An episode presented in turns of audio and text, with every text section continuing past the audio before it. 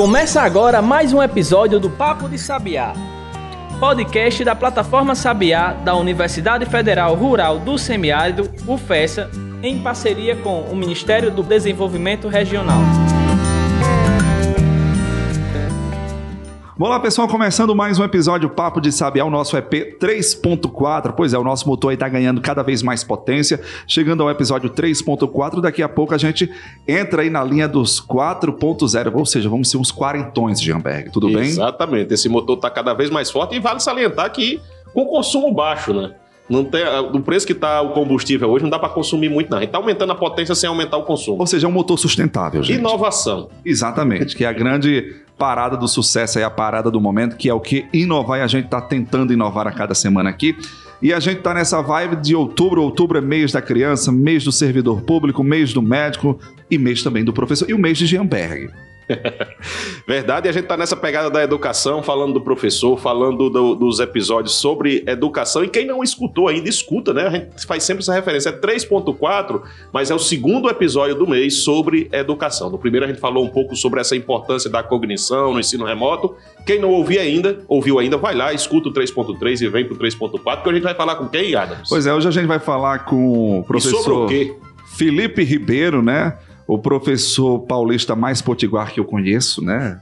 É, o professor Felipe vai falar sobre edu educação criativa e nada melhor do que ele, porque ele, eu acho que respira literalmente a educação criativa no seu dia a dia e vem respirando isso nos últimos, sei lá, 10 anos já, Felipe, de universidade? Já um pouco mais, viu? Exatamente, agora sim. Felipe, seja bem-vindo aqui ao nosso podcast, ao nosso episódio do Papo de Sabiá. Obrigado, Adams, Jean. É um grande prazer estar aqui com vocês hoje, né, para falar um pouco sobre essa história de educação criativa, um tema que a gente vem trabalhando já há alguns anos na universidade e com essa parte de formação de professores, instalamos recentemente um laboratório de aprendizagem criativa. Então vamos falar um pouquinho, né, sobre o que, com que é certeza. isso. Com certeza. Eu, eu, inclusive, eu estava vendo a evolução do laboratório, Jean, e assim, é inspirador o laboratório, né? Eu tô com vontade de mudar a Secom para lá. Você Mas, inspira a criatividade, enfim, né? Exatamente. Mas antes da gente entrar nessa seara da criatividade, de educação criativa e tal, Felipe, eu disse que você é de São Paulo, mas eu queria que você se apresentasse aqui para os nossos ouvintes. Professor Felipe Ribeiro, formação, enfim.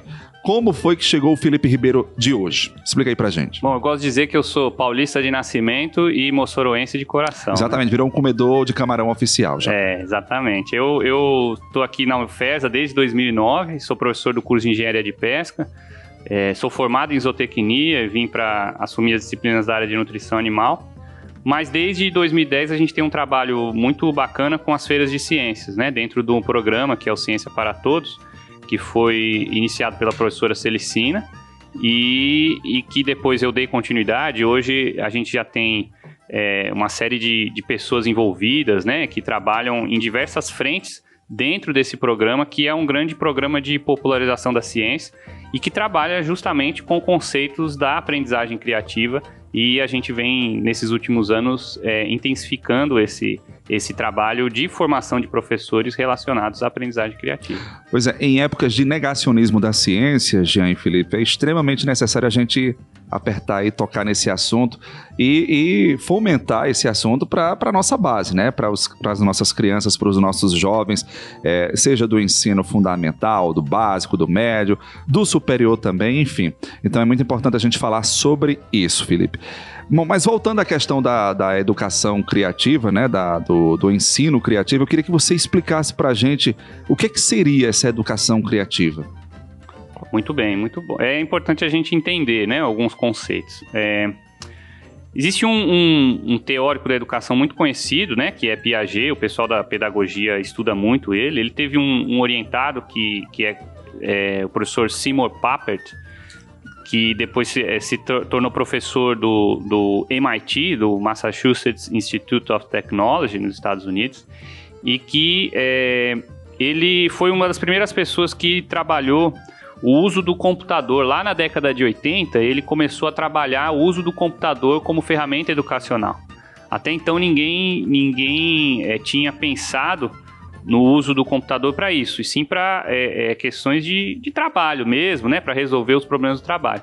E ele enxergou nisso uma ferramenta é, com um potencial enorme para levar uma educação significativa para crianças em especial. Tanto que ele, ele faz um, um programa que ficou muito conhecido, que é o, o logo, né? Vocês podem digitar aí na, nos buscadores e, é, é esse programa de uma tartaruguinha que a criança aprende a programar a tartaruga para ela fazer determinados movimentos. E com isso, ele, ele basicamente é, é, funda, né, traz as bases teóricas para uma nova corrente baseada no construtivismo de Piaget e que ele vai chamar de construcionismo.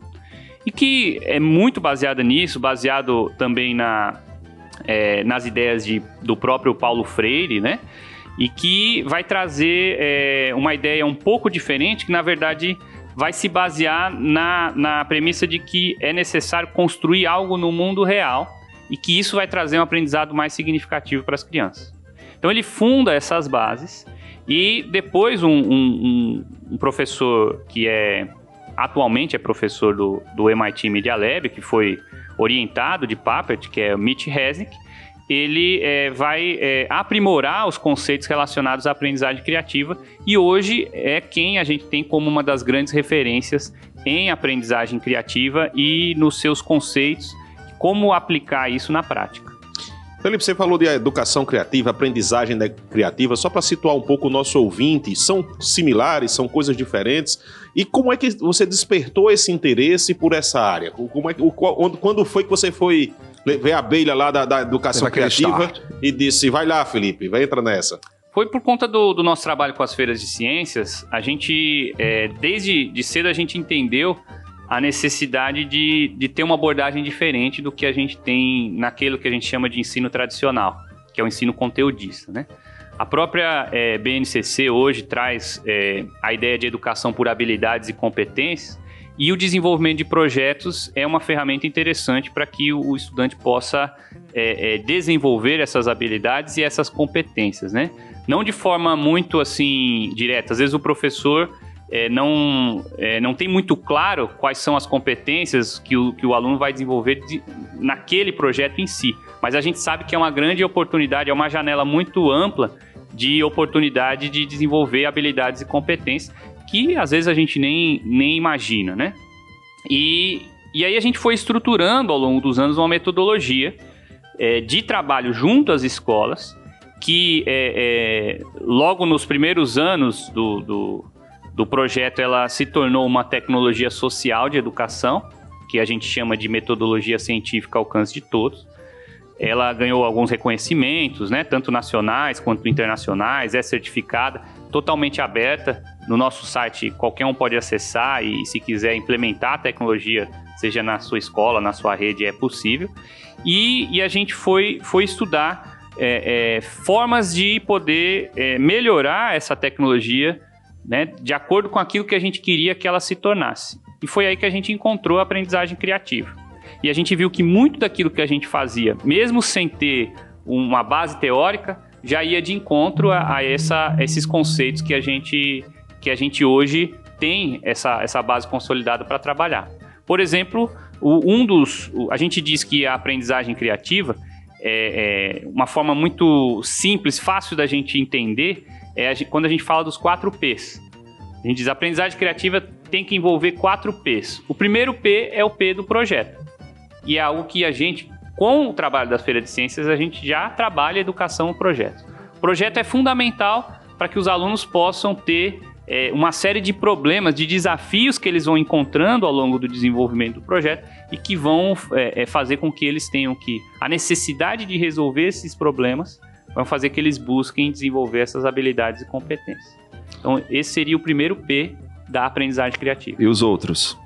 Os, os outros três? Os outros três, é, a gente começa pela P, pelo P da parceria. Ou seja, a gente entende que a educação criativa ela é colaborativa a gente aprende em conjunto. E da mesma forma, o nosso trabalho da Feira de Ciências pressupõe que os alunos trabalhem em grupos. Então, essa parceria entre os estudantes, porque um estudante aprende com o outro. Né? É, a gente tem, tem um outro grande professor que, de, de Harvard, né, que se chama Eric Mazur. A gente teve uma oportunidade, eu e a professora Celestina, um, um, alguns anos atrás, de assistir uma, uma conferência desse professor. E ele trabalha com o um modelo de aprendizagem por, é, com os pares, né?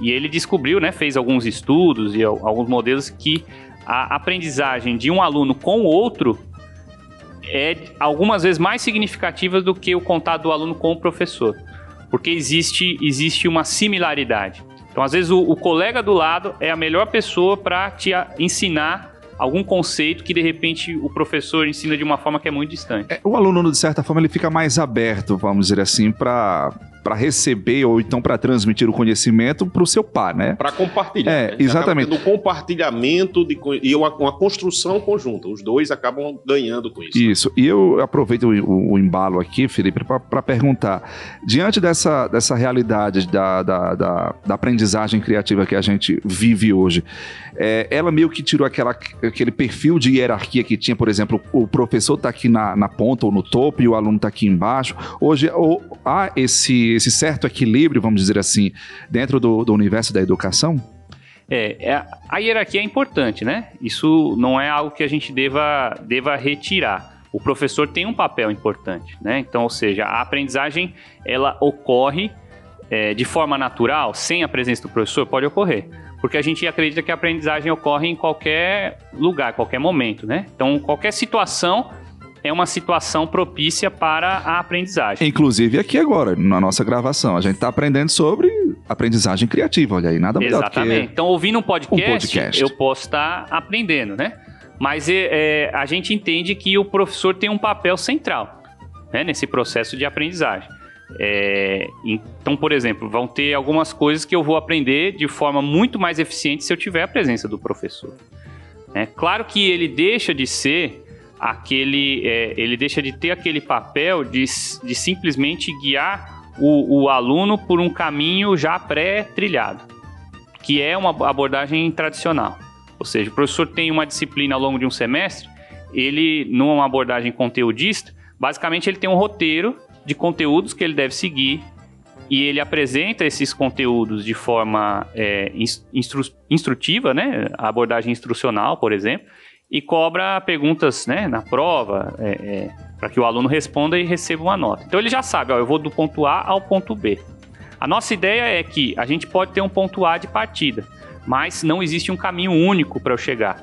E, e, ninguém me garante que eu quero chegar é no ponto B, porque pode ser aluno que queira chegar no B, pode ser aluno que queira chegar no C, pode ser aluno que queira chegar no D. O professor ele tem é, o papel de ajudar, guiar os estudantes, orientar para que eles possam trilhar esses caminhos, mas cada um pode ir um pouco mais para a direita, um pouco mais para a esquerda, né? Não há um caminho pronto, né? Vamos dizer assim. É, é, o papel hoje talvez seja de expandir esses horizontes e mostrar os caminhos. Isso, porque, porque existe é, também uma preocupação de que eu não posso simplesmente deixar os alunos, por exemplo, num espaço de aprendizagem criativa, a gente planeja um espaço para que ele promova né, o desenvolvimento da criatividade do estudante.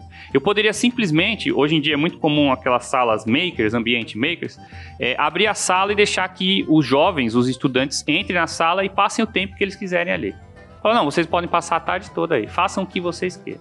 Isso é uma abordagem que a gente diz que é, é, é ela é assim, sem qualquer direcionamento que seria o, comple o completo oposto da, da, abordagem instrucionista, que o professor está guiando o aluno por aquele caminho estrito a gente acha que nem um extremo nem outro.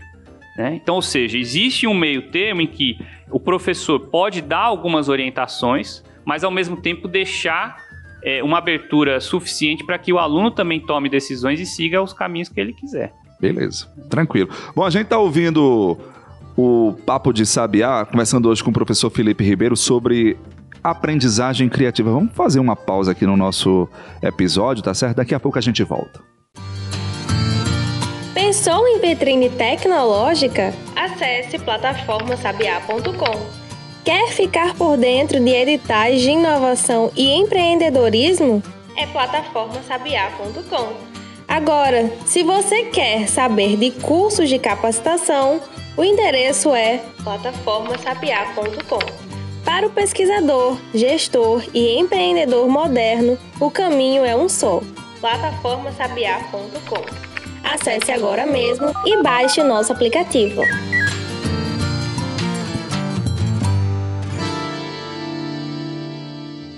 Estamos de volta com o Papo de Sabiá, hoje conversando com o professor Felipe Ribeiro, falando sobre educação criativa nesse mês de outubro, que é dedicado à educação. E uma das coisas que a gente tem percebido, Felipe, é essa mudança no comportamento, que é gradativa, mas ela é cada vez mais uma necessidade. E como você vem falando, esse caminho ele pode ser construído de várias formas. Mas você disse que tinham quatro P's. Você falou de dois P's, que foi projeto e parceria. Quais são os outros dois? Muito bem, Jean. E você me lembrou de um, de um episódio que está no livro do professor Mitch Resnick, né? Ele tem um livro que eu vou, vou até. Não ganho nada, mas vou fazer propagandas, tá? Do livro. Chama Jardim da Infância para a Vida Toda. Ele está disponível no, no né, nas, nas, livrarias virtuais, né, para comprar. Tem a versão em português que foi traduzida pela equipe da Rede Brasileira de Aprendizagem Criativa, né, que a gente tem. E, inclusive, esse livro, ele, o nome original é Lifelong Kindergarten, né, que é o Jardim da Infância para a Vida Toda, que é o, o, nome do grupo de pesquisa desse professor lá no MIT, né? E ele traz uma, no, na introdução desse livro, ele traz uma conversa que ele teve com o reitor de uma universidade na China. Ele diz que tem uma universidade lá na China que é como se fosse o, o MIT da China, né? Uma universidade top de linha. E é, ele diz que por muitos anos a gente foi sempre preocupado com o, o, aluno nota 10, que as universidades queriam os alunos nota 10. Né? É aquele aluno que tira as melhores notas, né? E que naquele momento que aquele, aquele reitor, já há alguns anos, estava tendo essa conversa com, com esse professor, ele é, diz que não interessa mais para eles esse aluno nota 10. Que ele que é um aluno que ele chama no livro aluno nota X, ou seja, é, não adianta nada o aluno tirar as melhores notas, mas não saber resolver os problemas da vida real, os problemas práticos. E é esse tipo de estudante que vai enfrentar problemas que a gente nem imagina que a gente precisa. É o que ele, ele relata no livro. Isso, de certa forma, é bom porque tira aquela, aquele sentimento de disputa de sala de aula. Ah, eu tenho uma nota melhor do que a sua. E hoje a gente vê que a educação não, não é bem isso, acompanhando esse raciocínio do, do autor, né? Tira aquele, aquela pressão, ó, você tem que tirar uma nota boa para se, se dar bem. E não é necessariamente mais isso. É, e ele disse que ele estava com essa preocupação e buscando mecanismos, né? Como fazer que, com que é, esses alunos se transformassem, né? Alunos nota X, né? Esses alunos criativos, alunos que tivessem essa capacidade de resolver problemas. E aí por isso a gente tem os quatro P's. A gente já falou sobre o P do projeto, sobre o P da parceria, que é importantíssimo também, essa nossa capacidade de aprender com os outros, ensinar os outros. E aí a parceria vai com os nossos colegas, com os professores e até mesmo é, fora dos muros da nossa instituição, né? A gente precisa estabelecer parcerias, mas a gente tem os outros dois P's e um deles é o P da paixão. É, isso, mais uma vez, usando o exemplo da Feira de Ciências, quando a gente é, é, trabalha com os professores para que eles possam, na formação, para que eles possam implementar a Feira de Ciências na escola, eles possam continuar os, os projetos, os alunos desenvolver projetos, a gente deixa bem claro, fala assim, olha, a melhor forma de você estimular os estudantes a participar é perguntar para eles o que, que você quer pesquisar. Quando a gente faz uma tempestade de ideias e dá a chance para o estudante colocar as perguntas dele no papel e a partir das suas próprias ideias eles criarem os seus projetos, a gente está trabalhando exatamente o P da paixão.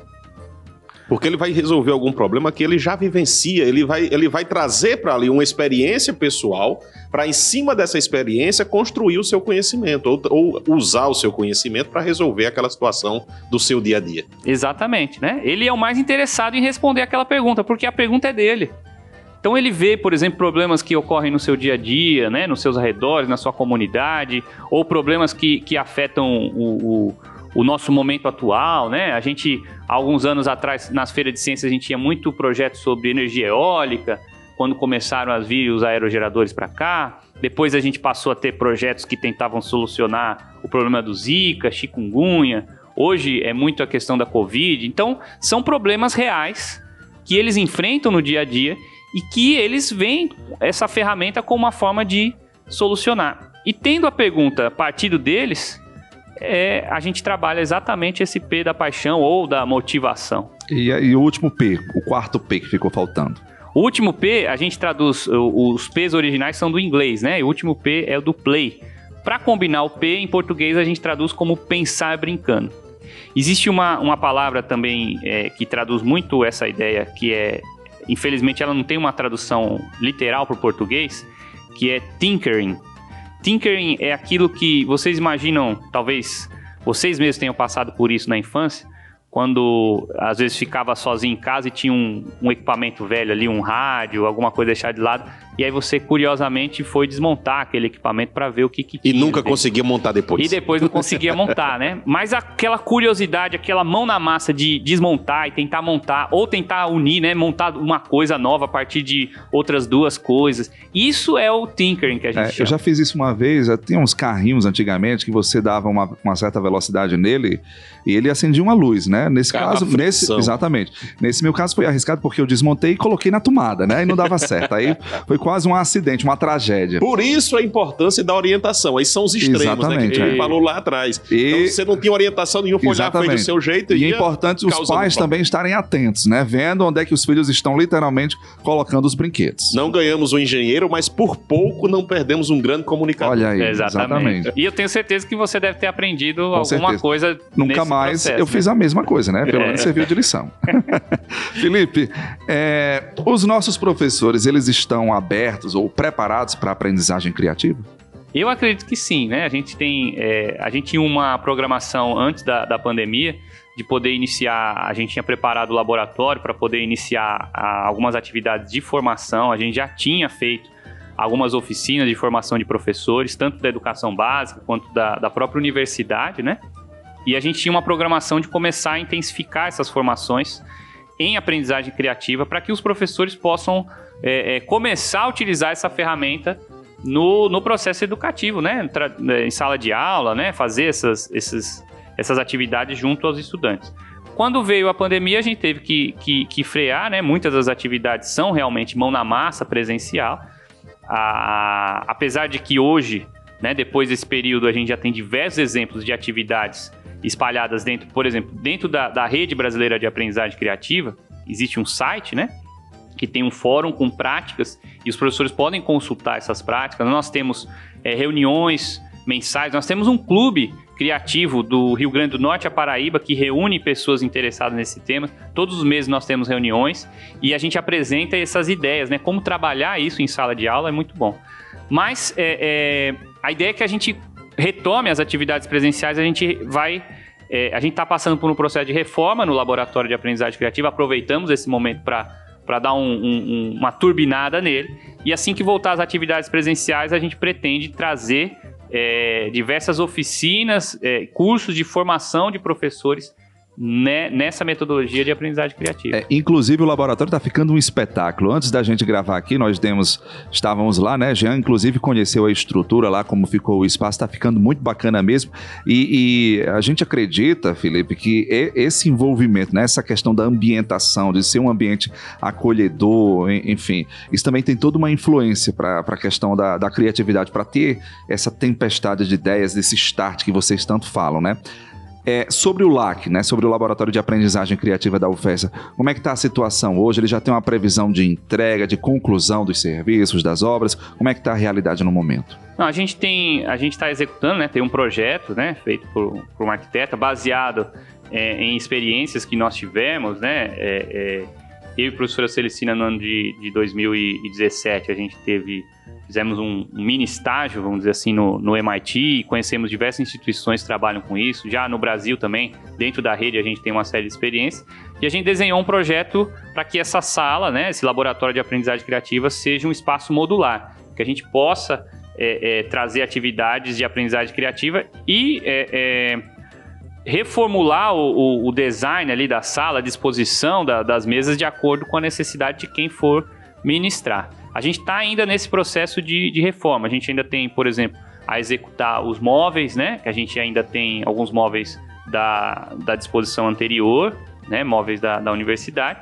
E a gente tem ainda os móveis mas basicamente é, é isso que falta para a gente poder é, finalizar essa primeira etapa do projeto, né, da reforma, e começar a utilizá-lo efetivamente nas atividades de formação. Felipe, é, essa ambientação, como o Adams falou, ela é extremamente importante. Você, quando entra no, no laboratório, você já sente um clima, um ambiente, um, um microclima diferente. É por isso que eu digo que, que eu estimula, quero mudar a SECOM para lá. É, que estimula essa inovação, que estimula essa criatividade.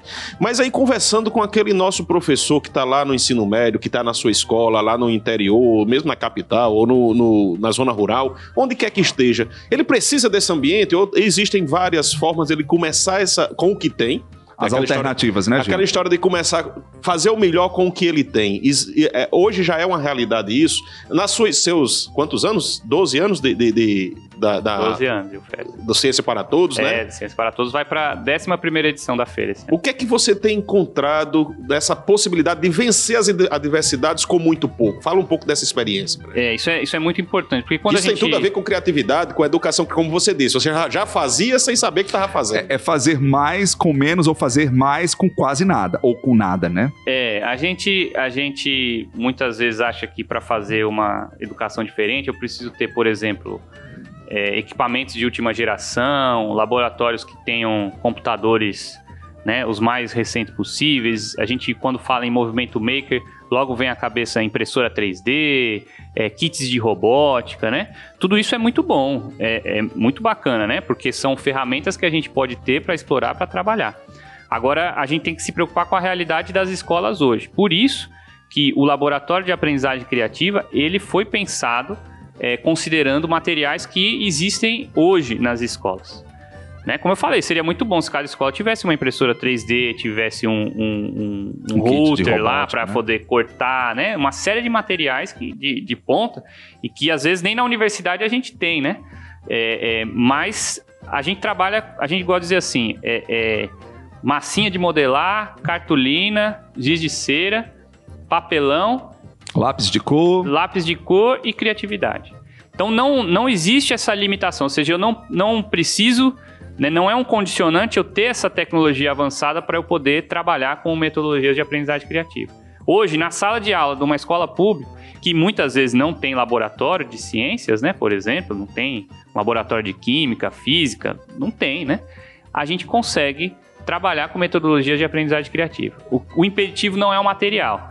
Aí sim a gente compreender os conceitos, é, fazer o desenho das atividades para que elas possam ser realizadas no espaço que tem, com o material que tem. Eu queria que você falasse mais um pouco da rede brasileira de aprendizagem criativa para a gente encerrar esse episódio e que deixasse aí o, o, o que é a Feira de Ciências, o, o contato do Ciência para Todos, para quem quiser ter mais informações e lá se aprofundar nesse tema. Bom, aqui na UFES nós temos o, o Ciência para Todos, que é um programa institucional que, que a gente já vem realizando há 11 anos, né? Então nós temos um site próprio que é, é o cienciaparatodos.com.br. Nós também temos um podcast, viu?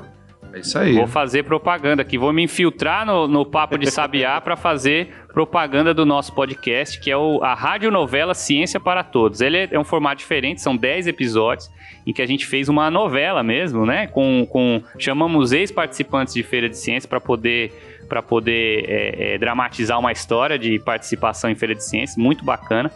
Tá também nas plataformas de, de distribuição, é só procurar Rádio Novela Ciência para Todos e curtir os nossos episódios.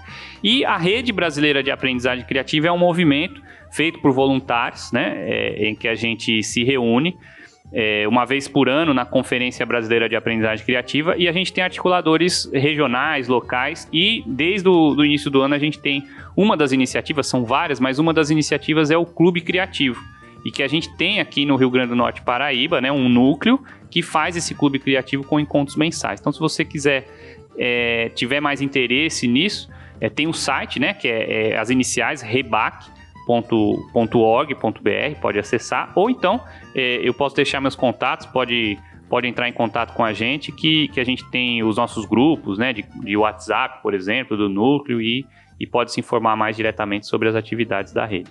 Então ela, Felipe, só para ficar melhor entendido, ela ainda não é uma política pública, é uma iniciativa é, é, de, paralela, assim, de, é um voluntariado, não necessariamente com investimento público nessa. nessa é, exatamente. São pessoas interessadas na aprendizagem criativa, desde professores, pesquisadores, cientistas, é, artistas, né, e pessoas de várias áreas que têm esse interesse em comum, que é desenvolver a aprendizagem criativa, e a gente se reuniu nessa, nessa rede. Bom, Felipe, obrigado mais uma vez pela sua participação aqui, parabéns pelo trabalho, mando lembranças lá para toda a turma da Feira de Ciências.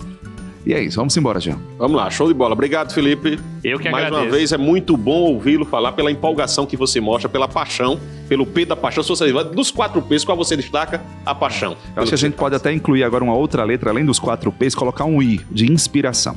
Mas é isso. Valeu, gente. Obrigado. Se cuidem. Até o nosso próximo episódio. Você ouviu Papo de Sabiá, podcast da plataforma e do Instituto Sabiá da Universidade Federal Rural do Semiárido, em parceria com o Ministério do Desenvolvimento Regional. Contribuir para este podcast Diego Farias na edição de áudio. Siga o nosso conteúdo nas redes arroba Plataforma Sabiá.